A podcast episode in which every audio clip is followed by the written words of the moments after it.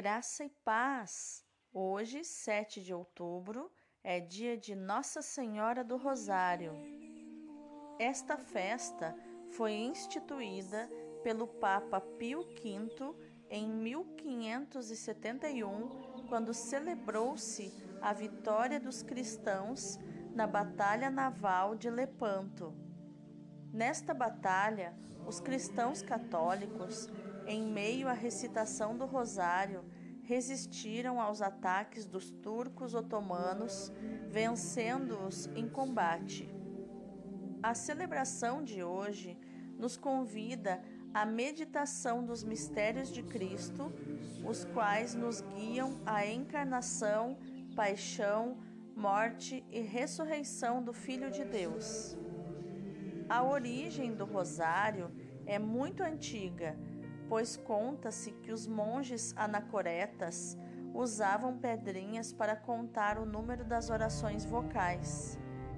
Desta forma, nos conventos medievais, os irmãos leigos dispensados da recitação do saltério, pela pouca familiaridade com o latim, completavam suas práticas de piedade com a recitação de Pai Nossos e para a contagem o doutor da igreja São Beda, o venerável do século 7 e 8, havia sugerido a adoção de vários grãos enfiados em um barbante. Na história também encontramos Maria, que apareceu a São Domingos de Gusmão e indicou-lhe o rosário como potente arma para a conversão. Abre aspas.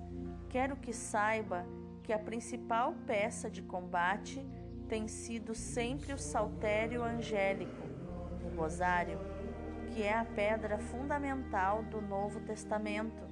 Assim, quero que alcances estas almas endurecidas e as conquiste para Deus com a oração do meu saltério.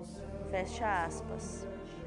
Essa devoção, propagada principalmente pelos filhos de São Domingos, recebe da Igreja a melhor aprovação e foi enriquecida por muitas indulgências. Essa grinalda de 200 rosas, por isso o rosário, é rezado praticamente em todas as línguas e o saudoso Papa João Paulo II e tantos outros papas que o precederam recomendaram esta singela e poderosa oração, com a qual, por intercessão da Virgem Maria, alcançamos muitas graças de Jesus, como nos ensina a própria Virgem Santíssima em todas as suas aparições. Nossa Senhora do Rosário, rogai por nós.